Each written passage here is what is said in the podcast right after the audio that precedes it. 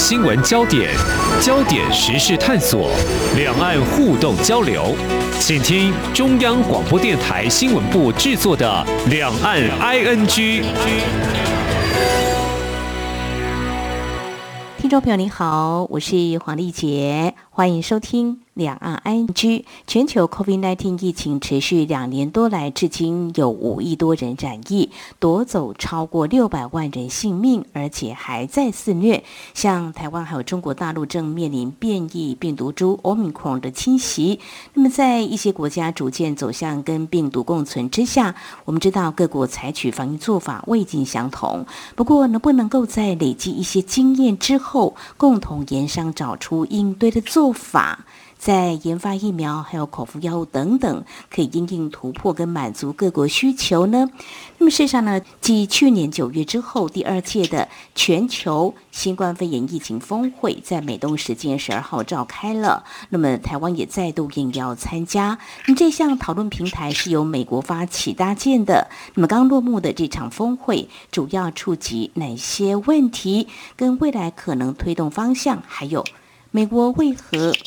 推动的态度显得相当积极。当然，如果以疫情平息来降低对经济冲击，是大家的期盼。不过，是不是还有其他考量，能不能够达成预期目标呢？我们在今天特别邀请关注相关的一些焦点的台湾医界联盟基金会执行长林世佳来观察探讨。非常欢迎执行长，您好。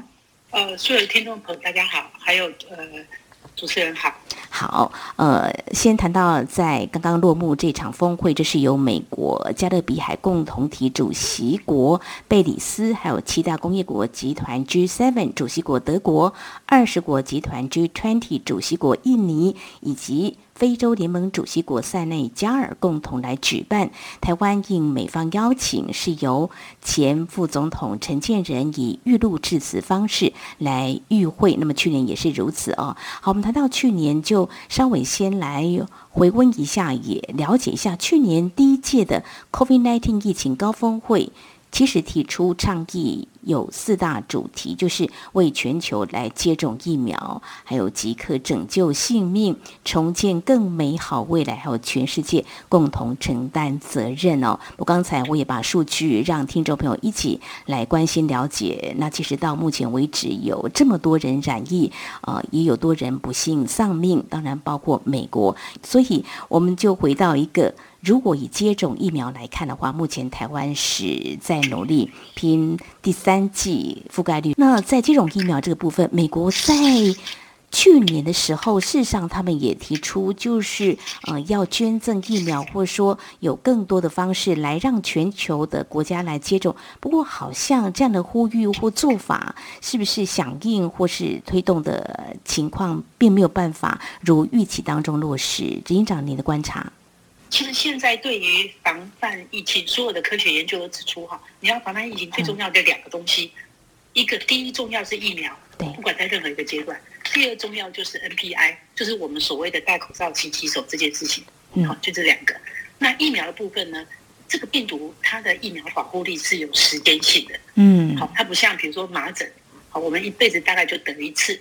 那这个病毒保护力，比如说你第一季。第二季、第三季，所以其实按照科学家的研究，台湾的林病学研究，我们最近台湾的疫情再起，其实就是刚好在第二季保护力快要有呃大概三十到五十 percent 以上的人保护力正在消失，嗯。所以其实要第三季覆盖赶快回来，就是刚刚呃丽杰所讲的这件事情。嗯哼，好，那但是疫苗的部分，因为一开始第一个是说这个疫苗因为是高科技，它需要冷链运输的种类很多，比如说 B N T 跟莫德纳。对。那所以呢，他另外就是大家的疫苗种族主义啦，大家都先保护自己家人，才保护其他国家。嗯，所以虽然世界卫生组织也倡议，美国也这样讲，美国他们承诺要捐十二亿，嗯嗯，已经在全球一百一十五个国家已经捐了五点三亿。是，那通过这一次今天的神秘这个高峰会，又募集了三十亿美金。嗯，好，他们有一个很重要的目标呢，叫做。Vaccinating the world，就是说为世界接种疫苗，嗯，好，以便保护最弱势的团体，嗯嗯，就是这是这两个是一个很重要的前提啊。那尽管效果不够好，但是呃，其实先进国家因为很多全世界的经济动能有很多来自于比如说这一次整个在白宫直播里面与会的各国。但是另外一件事情是我们得很明确的指出另外一个重点，就是说，因为美国对于在联合国体系或是国际组织里面的这个呃中国因素非常的火大，而且常常会，比如说他以前给 WHO，你们知道吗？以前我们的世界卫生组织 WHO，大家缴的会费都是不够用的，所以呢，每年美国捐全部经费的二十一 percent，日本捐十九。欧盟全部国家捐三十，嗯哼，这是大概是呃 WHO 的费用。可这些费用呢，我们却选出了，譬如说 Dr. Tedros 谭德赛，谭德赛在二零二零年这个武汉肺炎刚刚开始发生的时候，因为像中国几乎是跪下来，大家都觉得很不可思议，所以我们就问说，那这个世界卫生组织的干事长你是向谁效忠？你是向你的会员国效忠，还是你是向中国效忠？因此，其实美国，你们留意这个美国这个峰会，嗯，它第一届是去年的九月，是。那现在呢是呃今年的五月，那五月二十二号，今天是呃台湾时间五月十三，十三，对。那五月二十二号就是世界卫生大会准备要开议，嗯，他为什么不要九月再办？为什么在这个世界卫生大会之前办这个峰会，募这个款？而且大家留意，刚刚丽姐主持人介绍的，所有参与的国家，不管你 G seven、G twenty，然后非洲联盟。也就是说，全世界重要贡献一定的这个经济成长的这个国家都在涵盖在这里面了。是，它其实具有非常强烈的国际代表性，它就是一个联合国。嗯但是它就是不在联合国体系里面开，为什么？里面有中国因素。大家也在留意一件事情：去年九月，今年还有昨天刚开的会议，中国中国都没有与会，没有错。嗯哼。它作为一个，我们大家都高度怀疑它是不是武汉肺炎是不是一个生化武器。的当初的发展不小心露出来，还没有厘清，嗯，全世界超过六百万人的死亡。那因此，其实作为一个疫情的输出国，它让大家在健康上面，在各式各样承受这么大的损失。也跟大家报告，像我自己的母亲、父亲两个人住，两个人都确诊，最后妈妈在前天从台中辗转送到台大家务病房。爸爸因为昨天半夜已经又高烧，所以哥哥决定把他送住院打瑞德西韦，很可怕。就说它发生在我们就在我们的身边。嗯嗯好，当是嗯作为一些人基金会执行长的我，我们这么关切整个国际上的动态的时候，其实我们自己身边的人就这样。没错。那像比如说刚刚打电话，呃，食药署的一个呃专委，他本来是要去参加世界卫生大会。嗯哼。他刚跟我说，他小孩烧到三十九点八。那现在要 去做 PCR，说好，你需要你跟我讲，我转台大，因为小孩子有传奇市政的这个病史嘛，很怕那个东西会诱发，是，所以家长很焦虑。为什么我们强调第三剂疫苗的重要性？因为有的人打疫苗会反应不好，或者是小朋友没有疫苗打，所以在他们身上就产生很强烈的这个反应啊，反应，嗯，好，所以啊，这个 实在是大家都很火大，所以。如果我们在有中国在的国际组织里面继续处理这个事，我说美国，嗯，这个事情，那你拿出来钱不就给中国用了吗？它是疫情输出国，它造成这么多人的死亡跟这么多的嗯承载这样的一个伤害，你只要家人有一个重，不管是你经济损失、隔离、照顾，各式各样的问题都一直发生嘛。是，所以我讲这个是说，这个 这这实在太重要，太重要。为什么美国呢？去年九月半，然后现在是今年五月半，嗯，然后也因为他就来号召嘛，我为什么要用联合国的会费？我现在就用一个，我直接号召三十亿美金来做这个事情，是，那也有一部分给这个 World Bank 来做一些处理，也包括他们峰会的第三个目的呢，就是防范未来的灾难。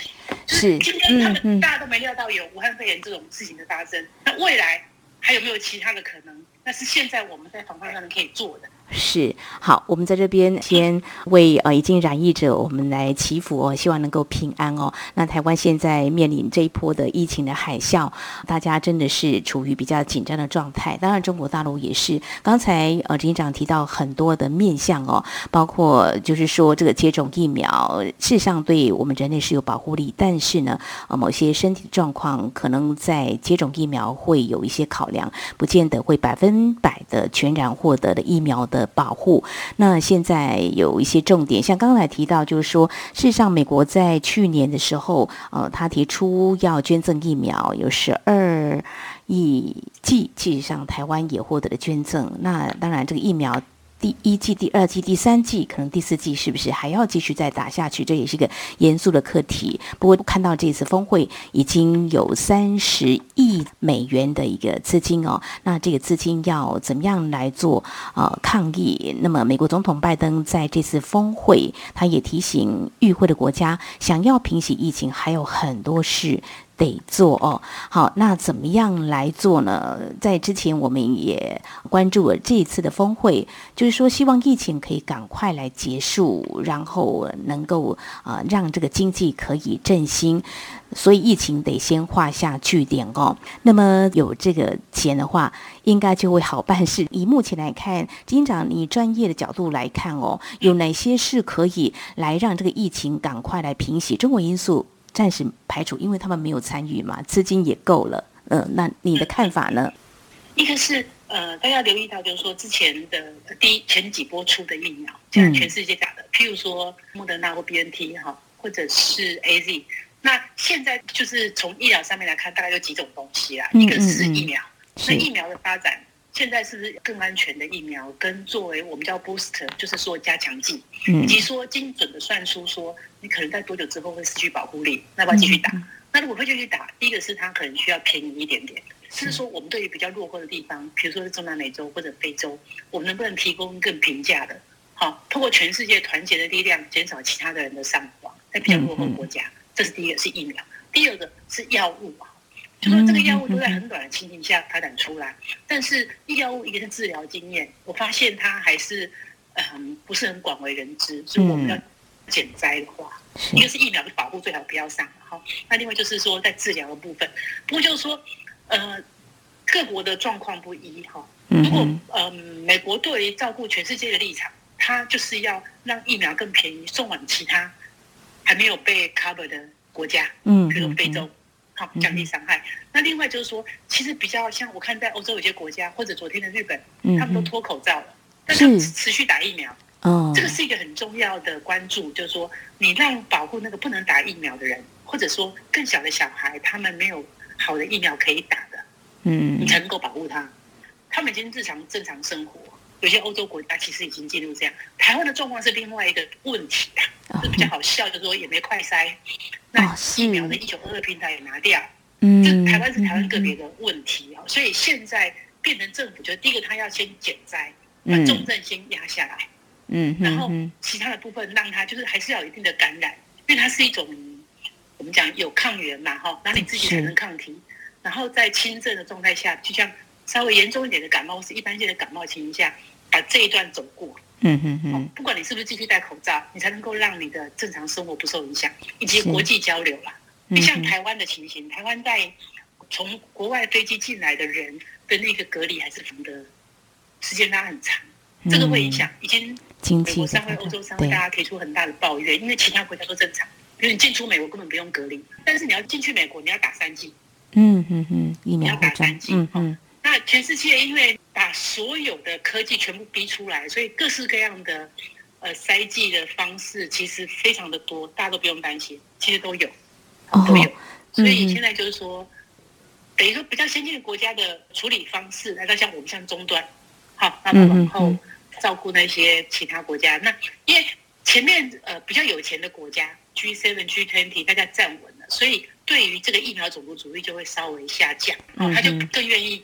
提供更平价的疫苗去协助，大家想想看哦，我们早期二战之后，台湾也拿到很多美元呐，美国的援助，所以小朋友的牛奶的奶粉，好，或者是这个我们以前要面粉袋去做内裤，啊，更早前台湾的状况，嗯，那所以这种援助它会重新的被启动，那当然它会用更科学的方法来处置。以及说，其实会逼出很多新的科技，以便预防未来的灾难。不管是在生物医学上面，对于这个病毒跟疫苗的发展，嗯，或者是防范的发展，都会有更多的进步。好，非常谢谢执行长提出您自己的观点哦。那么，在台湾目前正面临着 Omicron 的侵袭，可能就迈向高峰哦。当然，我们在减灾的同时，其实呃，在参与这次峰会，台湾也再度捐赠了一些资金，我们这次是捐了一百五十万美元，希望能够协助提升全球疫苗的覆盖率。那么台湾也会持续啊为有需求的国家提供医疗口罩、PCR 检测的仪器、制氧机，还有其他的防疫物资。当然，台湾现在我们也有我们这个问题要克服，我们希望也能够度过这次的疫情的海啸。好，稍后节目当中呢，我们再继续。请台湾医界联盟基金会执行长李世佳来跟我们谈谈。刚才你已经点到个重点，美国不希望有中国因素在我们全球抗疫的进程当中，可能包括在一些做法上，也许看法不尽相同，还有病毒的这感染源到底从何而起？那似乎呢也道出了美中之间是不是也有？一些摩擦是引然是浮现的呢。不管如何，现在美国已经走到第二届的全球的 COVID-19 的疫情高峰会，也有许多国家也愿意来参与。那么，除了资金是不是会有更多人来响应之外，那美国在相关的一些动作又有哪些？我们可以来持续观察。未来如果这是一个建制的一个新的平台，可以。朝哪些方向来推动？在所谓没有中国因素之下，又如何来力推疫情可以平息？我们节目稍后回来。今天的新闻就是明天的历史，探索两岸间的焦点时事，尽在《两岸 ING》节目。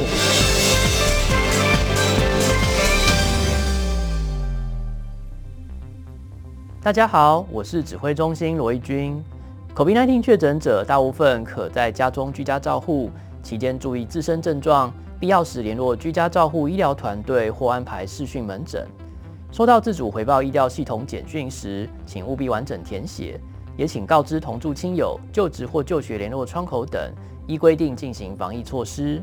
疫苗打三剂，一起做防疫。有政府，请安心。以上广告由行政院与机关署提供。这里是中央广播电台台湾之音。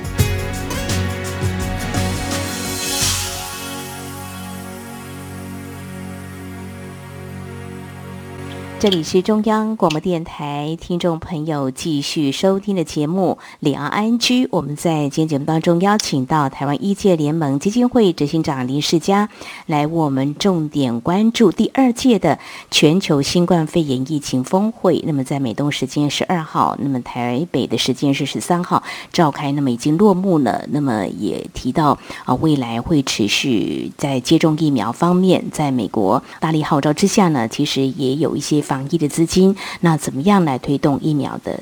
接种也是相当的重要，希望这个种族主义啊这样子的一个无形的反理能够去除，让疫情能够平息。好，刚才呃，金长您大致上有提到说，其实我们有 WHO 就 WHA 的大会，当然台湾还是今年力争看能不能有机会来与会了哦。我们就谈这样一个平台，事实上是可以做一些事情的。不过刚刚你已经点出了，美国有。不一样的想法，嗯，就是不希望有中国因素在其中，所以当然我们会觉得美国登高一呼来举办这 COVID-19 疫情的高峰会，以他们的国家经济实力，还有在生技医药产业的发达，的确有条件，也必须来做某种程度的担当。不过就是他已经开了另外一个平台，呃，在这过程当中哦，嗯，是不是我们也看到美国的确呢，在其他的一些相应配合的动作。也显得比较呃积极，是有一些进展，比如说要有相关法的一个推动制定，是不是可以在这个法的一个遵循之下，可以嗯更顺利的来推动他们所期待的呃全球疫情平息呢？执行长，我帮大家记录一下记忆，就是在二零一九年十二月三十一号，嗯，我们的疾病管制局的罗义军医师。副署长，嗯，他就是在一些 PPT 上面发现中国怪病的这个通报，是。发了一阵子，所以他赶快就要求开紧急会议，我们台湾的疾病管制局就开始启动，嗯，好，这是二零二零年的年初，是。那我记得在二零二零年的一月二十二吧，呃，世界卫生组织要开一个紧急会议，要奠定这是不是重大公共卫生事件，嗯嗯，其实就在他们要那时候开会的时候，我也受邀媒体采访，我说一定没有邀台湾。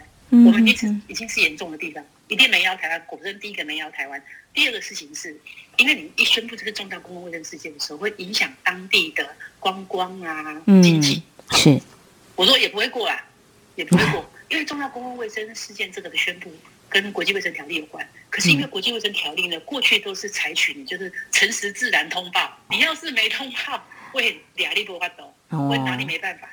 了解了，好，这是过去卫生条例提醒大家，虽然是 G seven G ten T。可在欧洲一些国家，他们因为其实人口没有那么多，他们的疾病管制局，也就是我们对于啊感染性疾病这种的控制，其实相当程度很依赖 WHO 的讯息。嗯嗯好，欧洲分属，那因为总部又在瑞士日内瓦嘛，所以这个联络上面很密集，大家不太觉得 WHO 有问题，因为他们没有吃过太多中国人的亏。我简单讲，所以就相信 WHO。所以呢，欧洲很多人其实没有。怎么在防疫这个事情？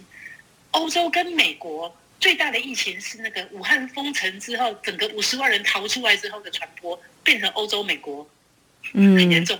那因此回过头来，那我们就问一件事情，就是 WHO 相关下面有一个呃，我们叫 IHR（International 呃 Regulation） Health Regulation，主要它管制大家的通报，你的港口、你的机场，哈，在防疫上的通报，可是呢都没有约束力啊。没有约束力，所以今年在世界卫生大会上面，我刚刚提过，今天台湾时间五月十三，五月二十二是世界卫生大会第一天，在上个星期六晚上提出修正案。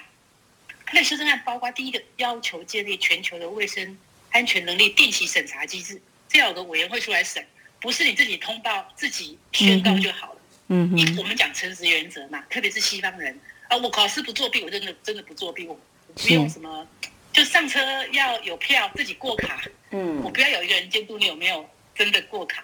西方人的习惯，可这个东西对于特别是对中国不适用啊，大家跑票啊。所以你这个定期审查机制，未来会有委员会来检查，说你这些 IHR 要求的条件你是真的做。另外呢，大家注意一件，他授权 WHO 可以在缔约国，因为 IHR 的缔约方必须是 state，就是是国家，不愿意提供查核资讯的时候。你就要跟全球通报风险，就是说中国不给进去查嘛，所以 WHO 你就变成没辙在那里，不给查一定是有鬼吧。嗯。另外呢，他要求说，缔约国如果拒绝 WHO 的技术协助的时候，要有明确的理由，WHO 要向各国通报这个情形。嗯。是你已经都能够自己照顾，所以你不要人家来照顾你，你既不给查，也不给人家照顾，那你要说清楚。那我们就向全世界通报这个状况，嗯嗯，这是 IHR 未来的修正，也包括说缔约国如果拒绝 WHO 入境执行实地调查，同样你不给人家来查，你要具名理由。哦，WHO 在跟大家讲，换句话说，你如果大家记得哈，在武汉肺炎不是组了一团又一团的专家，调查人前往中国大陆，好，要不就是选定的专家跟中国很好，拿过中国预算，不然就是他限制你只能去这里一二三这几个地方，其他地方不准去。嗯，他不让你跟一般人接触，你也没有办法透过访谈知道到底其他的状况。啊，简单讲，他就毁尸灭迹嘛，你就完全没有抓不到任何的讯息或者是一些资讯来判断，那这就很变得很形式。所以这个团之前都要中国同意才进得去，大家一定有印象这件事情。是。哦，另外就是要建立一个国际卫生条例的合规的审查委员会，审查缔约国遵守条约的情形。那 WHO 必须一直通报，一直通报。这个东西是这样，因为没有所谓的国际警察这个东西啦，是没有谁可以管谁，所以就是说，那过去就是说，我们都是我自己宣告，我按照这个 checking list 的一二三四五，我做到了，我就是做到。可是中国不是啊，也不给，也不做到。我再跟大家复习一下，嗯，SARS 两千零三年的时候，嗯哼，中国还不知道如何应付国际组织，所以 WHO 就派了一团人去。SARS 的病人是高危险哎。沙士病放到那个巴士公车上面到处转，所以医院就没有病，医院里头看不到 SARS 病人。然后他们那时候的卫生部长叫张文康，他就说中国没有疫情，七天之后就被换掉，换成吴仪，大家有没有印象？去接卫生部长，就说说谎嘛。哎，七天你是能够载多少多少公车全部在路上跑，病人总是要处理呀。嗯，后面就啪一声就受不了。那一次呢，因为专家直接来就来了。嗯，那现在不让 WTO 派出，大家可以直接来看。所以大家看，在二零年、二零二零、二零二一所有专家每一团，不管是名单到去中国都拒绝，而且都审，到最后就算去了，也是被指定看。那你这就是所谓他们看那种，他已经都安排好给你看的啦，定点示范点啦。只要你看中你都没问题。呃，这个是国际卫生条例，是由美国他们提出要一个修法的。我觉得听起来就是大家要非常的呃坦诚，就是很诚实的来做一个通报，这个数据才可以做很好的一个判断，做。如何来应应的一个很好的参考，但重点就是说，要在这个联合国或大会里头获得多数同意吧？这可能是未来他们下一个要推动目标，还是说就在美国他们所倡议的这个全球 COVID-19 高峰会来推？我不晓得，警长你会怎么样来看未来下一个可能的动作？如果在 WHO，嗯，中国为什么那个封城疫情那么严重？为什么？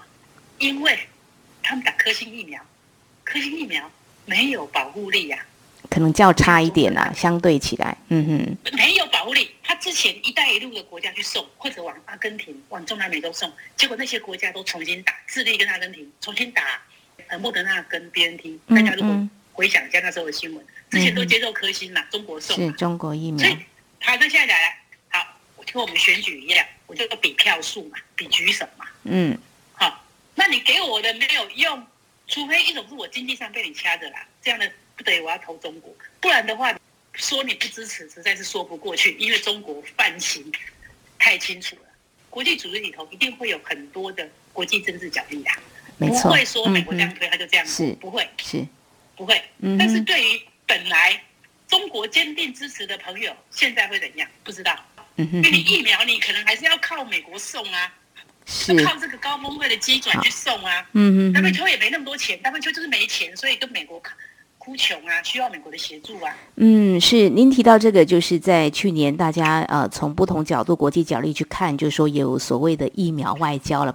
那重点就是刚刚提到，就是说好，那这些之前曾经接受过中国大陆的疫苗来施打的国家，刚刚执行长谈到一个重点，那是不是未来依旧会支持中国？嗯，这个会形成在这个 WHO，就是在相关的讨论议题上，或许也会牵动到我们刚刚所提到的美国在修一个国际卫生条例。那希望在对国际卫生条例，那么希望在通报上就是一个非常诚实的。那不管是在查感染源，或说在这个感染的数据，都能够有一个非常透明公开的一个平台。那就看。美国这样登高一呼，这样倡议是不是获得一些国家的支持？这是一个重点嘛，对不对？这是未来我们可以观察的一个焦点，对不对？因为中国的经济最近刚好就一直在有问题。呃，因为它是转型，对对，产业的调整。钱去收买其他国家，啊，你又给人家是没有保护力的疫苗，嗯嗯，大家都死伤惨重。接下去，这是一个现实问题啊，在国际政治角力是个现实问题。你是要拜托这个神秘的？联盟协助你，还是你要怎样？跟中国你什么都换不到的话，从现实角度来看，这些国家可能要重新思考，看要不要这样支持中国。是好，这个疫情是攸关人类的性命哦，在这个国际之间不容否认会有政治角力，但是能不能够抽离？我想这是一个比较。嗯，理想的我们的期盼的愿景啊，呃，我们觉得疫情当前呢中国大陆现在也还在面临这欧米孔的这个侵袭，那这也是外界在关注，因为毕竟中国大陆是全球第二大的经济体哦。那么在目前他们采取动态清零的一个情况之下，事实上对经济呢已经造成不小的冲击。所以今天我们针对第二届的全球 COVID-19 的疫情峰会讨论这次所。探讨焦点有哪些重点工作哦？嗯，看来好像美国趋向于强势主导。如果美中进行所谓的争霸，未来会对全球医疗工位会产生哪些影响？这也是我们可以继续来观察的哦。好我们在今天非常感谢台湾医界联盟基金会执行长林世佳专业的观察解析，非常谢谢执行长，谢谢您，不客气。好，以上呢就是今天节目，非常感谢听众朋友您的收听，华丽姐祝福您，我们下次同一时间同中再会。